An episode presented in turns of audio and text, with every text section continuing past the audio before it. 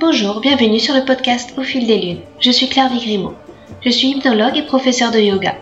Vous pouvez me retrouver sur le site clairviyoga.com, k l e r v i y o g a.com, où je vous présente toutes mes activités. Toutes les semaines, je reçois des invités dans ce podcast qui nous parlent de leurs activités autour du bien-être, que ce soit l'hypnose, le yoga, le reiki, la sylvothérapie et bien d'autres thèmes encore. Alors sans plus attendre, voici l'épisode du jour. Épisode, je reçois Chloé Grumeau de l'atelier des Trois Oursons. Dans sa jolie tanière, Chloé reçoit des familles pour du coaching en parentalité positive, des ateliers et des stages créatifs. Elle intervient aussi dans les écoles, où elle anime des ateliers de méditation destinés aux enfants et aux ados, pour améliorer la concentration et apprendre à gérer le stress. C'est à la suite d'un burn-out qu'elle a quitté sa carrière d'architecte pour suivre son étoile polaire, ou plutôt sa grande ours, en composant cet espace où adultes et enfants peuvent co-créer une famille à l'écoute et bienveillante où chacun trouve sa place. Nous discutons de ce qu'est la parentalité positive, des bienfaits de la pleine conscience chez les tout petits, de comment aborder la philosophie avec les enfants. Et aussi concrètement, Chloé nous livre des petits gestes à adopter au quotidien pour s'engager sur cette démarche vers une vie plus profonde et sereine. Avec un maître mot, ralentir, pour profiter paisiblement du chemin à pas d'ours. Un épisode tout doux comme du miel pour nos oreilles. Pourquoi la construction d'un monde meilleur? Grâce à toutes les graines semées dans le cœur et l'esprit des enfants, que ce soit à l'école ou dans leur famille, par des parents ou des intervenants comme Chloé. Bonsoir Chloé, je suis euh, ravie euh, de te recevoir. Tu es Chloé Grumeau de l'atelier Les Trois Oursons. Est-ce que tu pourrais te présenter et nous parler un petit peu de ton parcours? Bonjour Claire.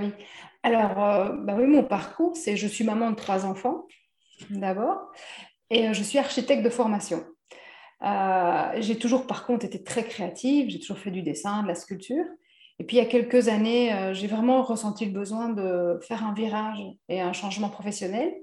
Euh, je pensais avoir le temps de le mettre en place et finalement, bah, la santé a pris le dessus. J'ai fait un, burn-out. Et euh, bon, ça a mis le, terme à ma carrière d'architecte. Je me suis lancée dans tout à fait autre chose. Je me suis formée pour accompagner des familles et des enfants dans d'autres domaines. D'accord, c'est quelque chose que, que, tu avais déjà l'intention de faire avant ton burn-out ou euh, tu pensais vraiment le préparer sur du long terme? Alors au départ, j'étais partie plus sur euh, peut-être de l'artistique, du créatif. Euh, notamment, je faisais des livres en tissu pour les enfants, des choses comme ça. Et puis, je me suis formée au Feng Shui, qui était plus proche de l'architecture. Et puis, les spécificités de mes enfants ont fait que je me suis formée à des choses pour pouvoir leur venir en aide, notamment la méditation. Et ça a vraiment été pour moi une découverte. le fait de pouvoir apprendre aux enfants à faire de la pleine conscience, ça a été vraiment un déclic. Et puis de là, c'est enchaîné d'autres formations pour l'accompagnement parentalité positive ou pour les ateliers philo, etc. D'accord. Justement, euh, l'atelier des trois oursons, moi j'imagine que c'est euh, ça, tire, ça, tire, leur nom de, tes trois enfants.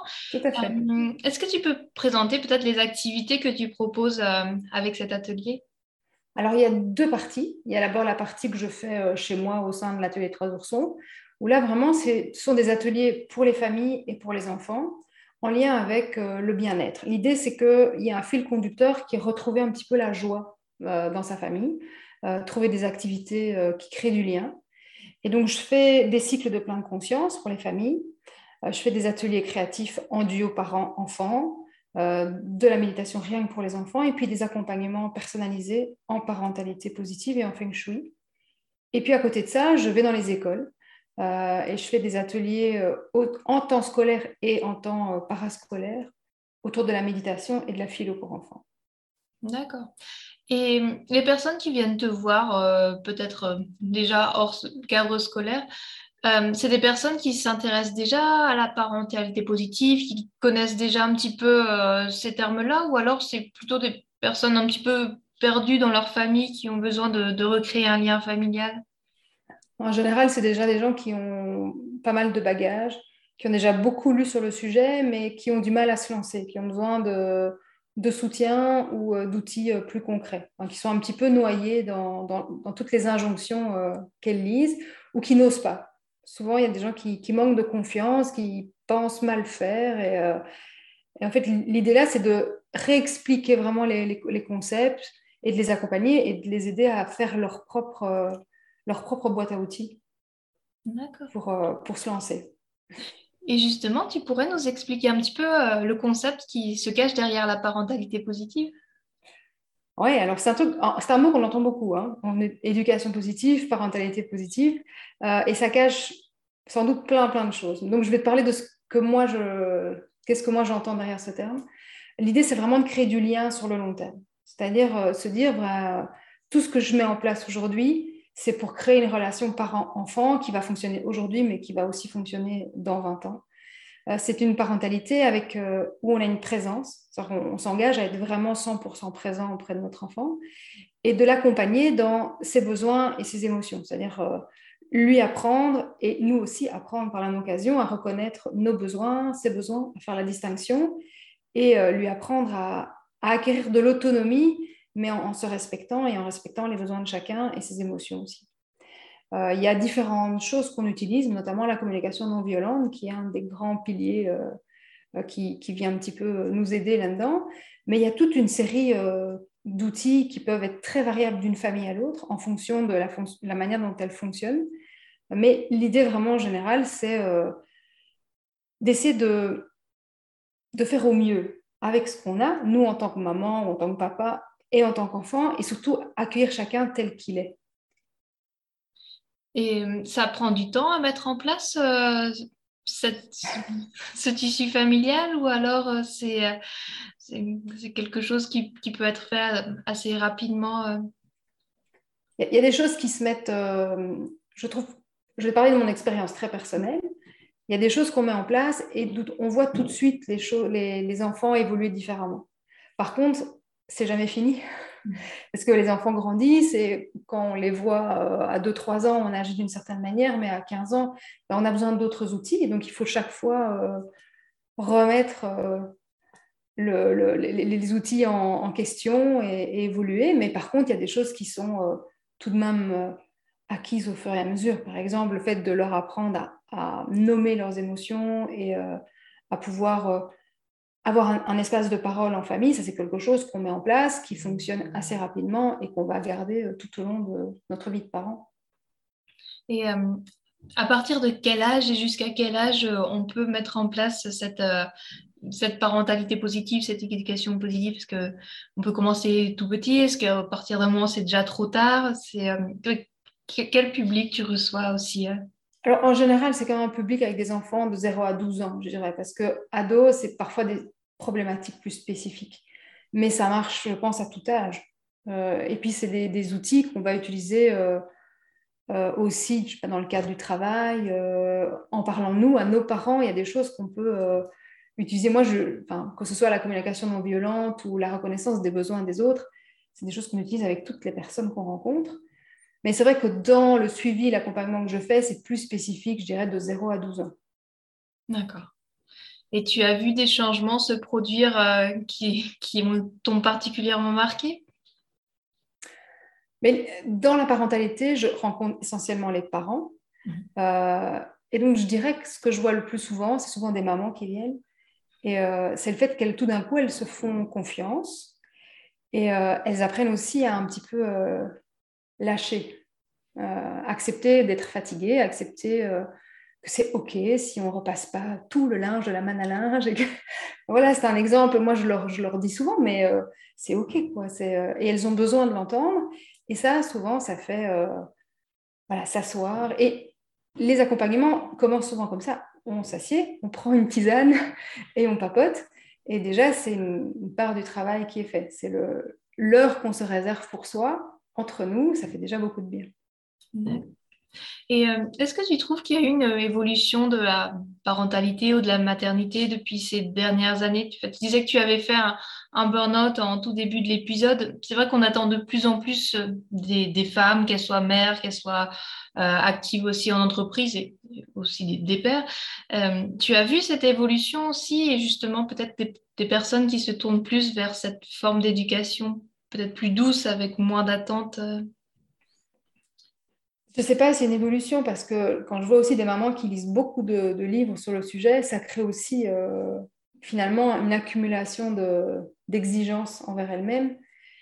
Et c'est la première chose peut-être que je détricote, c'est que quand elles viennent là, en leur disant, ben, c'est OK, enfin, si vous êtes là déjà, c'est que vous êtes super bienveillant envers votre enfant et que tout va bien aller. Mais euh, en général, moi, je vois comme beaucoup de gens très stressés. Je ne parlerai pas là que des parents, mais aussi des enfants, des tout petits enfants que je rencontre qui, euh, tout petits, savent très très bien ce que c'est le stress. Euh, bah, je ne peux pas comparer parce que ça fait que cinq ans que je suis face à ce public, mais euh, en cinq ans, ils ne sont pas moins stressés en tout cas, ou pas plus attentifs.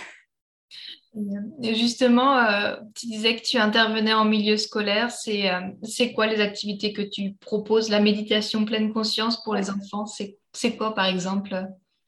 Alors ben là, je, je, les rencontre pendant dix semaines ces enfants. Donc, euh, je les, vois une à deux fois par semaine selon euh, le, timing euh, décidé par l'école. Et on apprend voilà, des outils. Alors, on commence par le souffle, la respiration. On fait des petits jeux, des petits exercices pour apprendre à sentir son souffle. Et puis là, c'est pareil, on fait plein de petits, de petits jeux pour reconnaître bah, ses émotions, retrouver quels sont nos super pouvoirs, quelles sont nos qualités, apprendre à, reconnaître les qualités de l'autre. Enfin, on travaille à la fois sur euh, la confiance en soi, sur euh, la connaissance de notre corps et aussi le, respect, le respect de l'autre.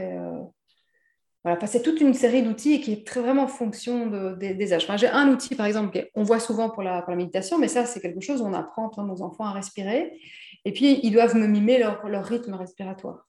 Donc, euh, chacun le fait et puis on le reprend tous ensemble. Et donc, on sent aussi que bah, on respire tous différemment. Ou bien, ah, ben moi, je respire comme lui, mais alors quand je cours, ça fait comment? Et puis, alors, ils me montrent comment ils font quand ils courent. Et puis, moi, je leur montre aussi. Et donc, on apprend à la fois comment moi, je fonctionne, mais comment l'autre fonctionne. Et, euh, mais c'est un petit peu ce qui sous-tend tous les ateliers que, que, je fais, parce que la méditation, c'est vraiment le cœur pour moi du, la ressource sacrée.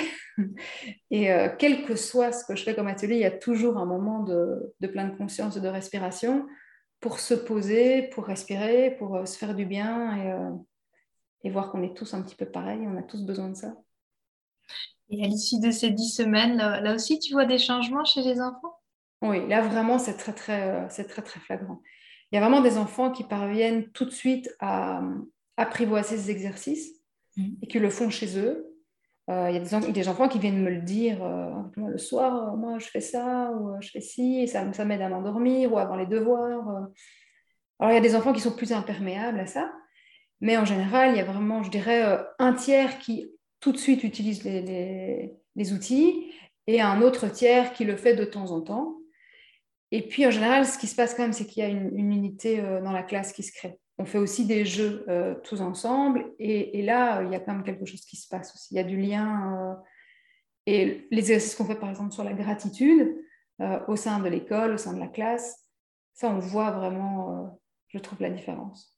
C'est parfois, le, dernier atelier est souvent très émouvant parce que voilà, il y a des enfants qui vont pleurer ou exprimer des choses. on va tous se serrer dans les bras. Enfin voilà, il y a vraiment, on s'autorise aussi ça pendant les ateliers. C'est c'est aussi un moment où on est en dehors de la classe et, euh, et on peut exprimer des émotions qu'on n'a peut-être pas l'habitude d'exprimer à l'école. Et, euh, et, ça aurait sa place, par exemple, enfin, la méditation pleine conscience à l'école, vraiment, euh, peut-être plus officiellement, c'est qui qui est demandeur? C'est les professeurs, c'est les parents, ou c'est toi qui es encore obligé de, de démarcher pour... Oui, je démarche beaucoup, évidemment, mais en général, les parents sont assez demandeurs. Mhm. Et certains professeurs, parce qu'ils se rendent compte que euh, les, élèves se dispersent beaucoup. Mhm. Et euh, oui, ça a sa place, parce qu'en fait, on travaille beaucoup sur la concentration et l'attention. Et donc, euh, dans les classes où je suis déjà intervenue, en général, les professeurs continuent à utiliser les outils.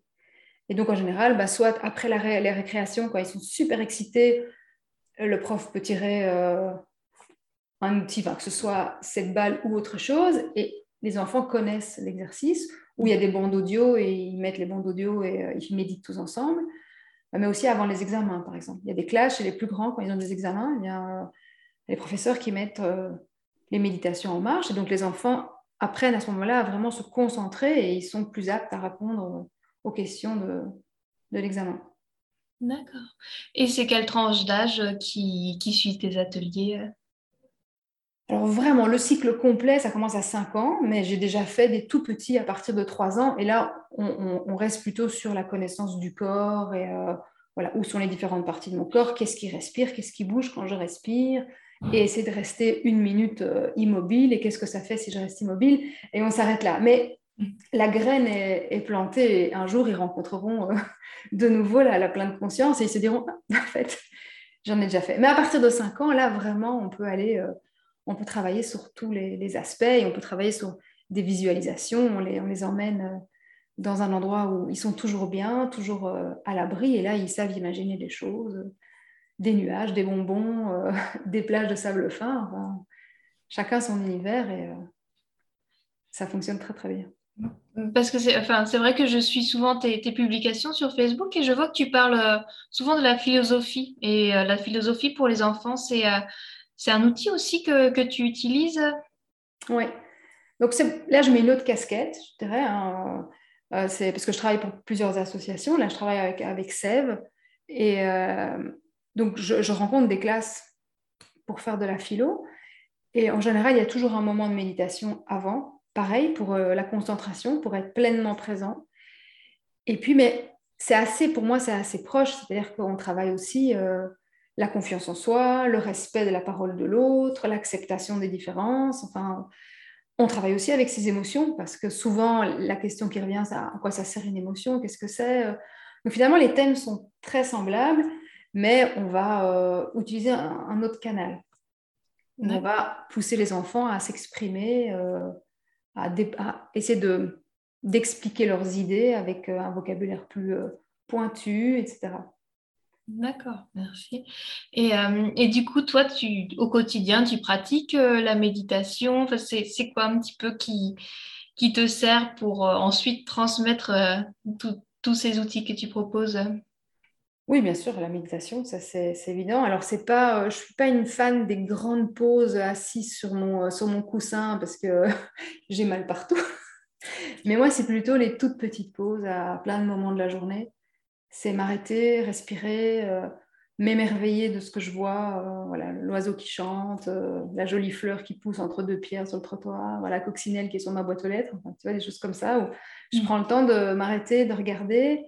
Et puis, mais avant chaque atelier, avant de rentrer dans chaque classe, je respire toujours pendant au moins une ou deux minutes parce que moi aussi, j'ai besoin d'être pleinement là avec eux et je fais ça avec les enfants aussi. avec mes enfants, euh, quand je sens que la, situation est un peu plus tendue, ben, c'est OK, je, respire. Et euh, tu te souviens du moment où euh, personnellement tu as, impliqué toutes ces solutions dans ta propre famille Oui. Il y a un déclic Oui. Oui, vraiment. il y a eu, c'est pas la même chose avec chaque enfant, ils sont mmh. tous différents. Mais avec l'aîné, vraiment, euh, on a vraiment utilisé, on a découvert l'outil A2 vraiment pour, euh, pour l'aider à, à, gérer ces, ces vagues euh, de plein de choses qui le submergeaient. Et ça nous a fait du bien à tous les deux. Et, et moi, j'ai continué de mon côté. Et puis voilà, je me suis formée et je transmets aux autres. Et tu tires d'où toutes tes inspirations? Tu as peut-être des lectures ou des sites web ou des, formations que tu conseilles pour, pour justement attiser ta créativité? Moi, j'ai suivi deux, formations principales. J'ai suivi la formation CEF pour devenir euh, animateur d'atelier philo. Et puis, j'ai euh, suivi la formation Peace de l'association Méditation Enseignement pour la méditation. Et puis après, que ce soit l'un ou l'autre, il y a une multitude de livres qui existent. Euh, et moi, je pioche vraiment un petit peu partout pour, et puis, je, pioche beaucoup aussi dans les personnes que j'ai face à moi. Parce qu'en général, elles ont un vécu, elles ont une histoire. Les enfants, ils ont toujours une passion, par exemple. Et donc, du coup, bah, je repars de, de, ce qui les anime, de ce qui les fait vivre. Et euh, puis, on, invente des histoires ensemble. Et si ceux qui préfèrent bouger, ben, on fait un peu plus de yoga. Et puis, ben, voilà, là, là tu, vois bien ce que je veux dire, puisque je me suis formée avec toi. Mais euh, c'est tout ça qui fait que ça, nourrit euh, les ateliers. Mais il y a beaucoup de choses qui viennent tout de même des enfants. En philo, par exemple, ils ont toujours plein d'idées sur des questions philo qu'ils veulent aborder. Et, euh, tu aurais peut-être un conseil à donner à une famille qui viendrait te voir et qui ne connaîtrait pas passer concept et qui voilà, partirait de, on va dire, de zéro et, qui aura envie de, s'engager dans cette démarche? Un seul concept? Ou quelques conseils comme ça, quelques pistes pour, pour commencer, pour mettre le pied à l'étrier? Je pense que le, conseil le plus important, je pense, c'est ralentir. Hmm. Parce que c'est vraiment ce qui permet de prendre le temps d'écouter les enfants, de s'écouter soi, euh, de ne pas toujours être dans l'urgence, euh, courir après, euh, après le temps. Et au final, c'est comme ce qui m'a le plus servi parce que aujourd'hui, je ne. Voilà, j'ai plus besoin de, réveil, j'ai plus besoin de courir après le temps. Bien sûr, les enfants sont plus grands, mais enfin, je m'amuse toute la journée, quoi. Hmm. Et, en, mode, euh, en mode cool, je peux prendre cinq minutes avant un atelier euh, sans courir, à respirer pour faire un meilleur atelier après. Et, euh, je pense que c'est peut-être ça le conseil hmm. le plus important. Est-ce que tu l'as senti sur toi aussi, ce changement par rapport à qui tu étais il y a peut-être quelques années? Oui, vraiment. Ralentir, respirer et, s'émerveiller. Hmm. Et tu as des projets à venir que tu aurais envie de voir fleurir? Alors, il y a un, projet un peu plus, euh, qui, se concrétise très, très doucement. Mais c'est vrai que j'aimerais bien accueillir des groupes un peu plus grands parce que j'ai toute petite pièce. Donc, euh, et on n'a pas d'espace extérieur ici. Donc, l'idée, ce serait de pouvoir accueillir euh, des gens dans un espace un peu plus grand et peut-être des familles sur un week-end, des choses comme ça, avec un espace extérieur. Ça, c'est l'idée qui, qui, fait son chemin et j'espère bien concrétiser ça à moyen terme. D'accord. Et euh, pour finir, si les auditeurs veulent te retrouver, tu, euh, aurais un endroit vers euh, lequel les diriger bah, Je pense que mon site internet, donc atelier des trois oursons.be, c'est ce qui explique le mieux les différentes facettes de ce que je propose. Et puis oui, sur la page Facebook, là, je, je, poste parfois des petites, des petites photos des activités ou le planning des, des ateliers à venir, mais le, concept et l'explication, c'est vraiment sur le site internet. D'accord, merci. On mettra tous les liens dans, les notes de l'épisode. Et puis, merci beaucoup, Chloé, pour, euh, pour cette conversation, pour ces explications. Puis, bah, je te souhaite une belle soirée et à très bientôt. Toi aussi, merci. Vous trouverez toutes les notes de l'épisode sur le site clairviyoga.com à la rubrique podcast. Pour finir, un petit mot pour vous parler de mon nouveau livre Au fil des lunes, justement inspiré par ce podcast éponyme. Dans ce roman, vous découvrirez l'histoire de huit personnages dont la vocation est de guider leurs prochains vers un mieux-être, que ce soit à travers le yoga, l'hypnose, le chamanisme et d'autres disciplines. Ils sont réunis pour un week-end de bien-être. Ce sont leurs confidences que je me suis imaginé recueillir. Ces conversations entre deux portes, entre deux cours, entre deux activités, où les langues se délient, et où on revient sur ce qui fait qu'on en est arrivé là. Justement, ce week-end, vous y êtes aussi conviés. Alors quelques mots pour vous mettre dans l'ambiance. Une cloche retentit. Chacun repose sa tisane de camomille ou son verre de brandy. Il est l'heure de quitter la bibliothèque du manoir pour suivre Paul. Celui-ci vous mène au grenier de l'immense bâtisse pour une séance d'hypnose ludique. Cet atelier clôture la deuxième journée de la retraite à laquelle vous avez été convié. Au cours de celle-ci, vous ferez la rencontre d'une chamane, d'un arboriste, d'un maître reiki, d'une prof de yoga et des autres intervenants dont la découverte et leur mission de vie s'est faite non sans heurts, remise en question, doute ou compromis. Ce sont leurs confidences, recueillies au détour de conversations perdues, qui ont inspiré les huit nouvelles de ce livre au bout d'escapades hors de son quotidien des portraits de personnages touchants, réunis dans un captivant huis clos, dont le parcours chahuté et les étapes de vie qu'ils ont traversées amènent à s'interroger sur les milliers de chemins qui s'offrent devant soi pour réaliser ses rêves.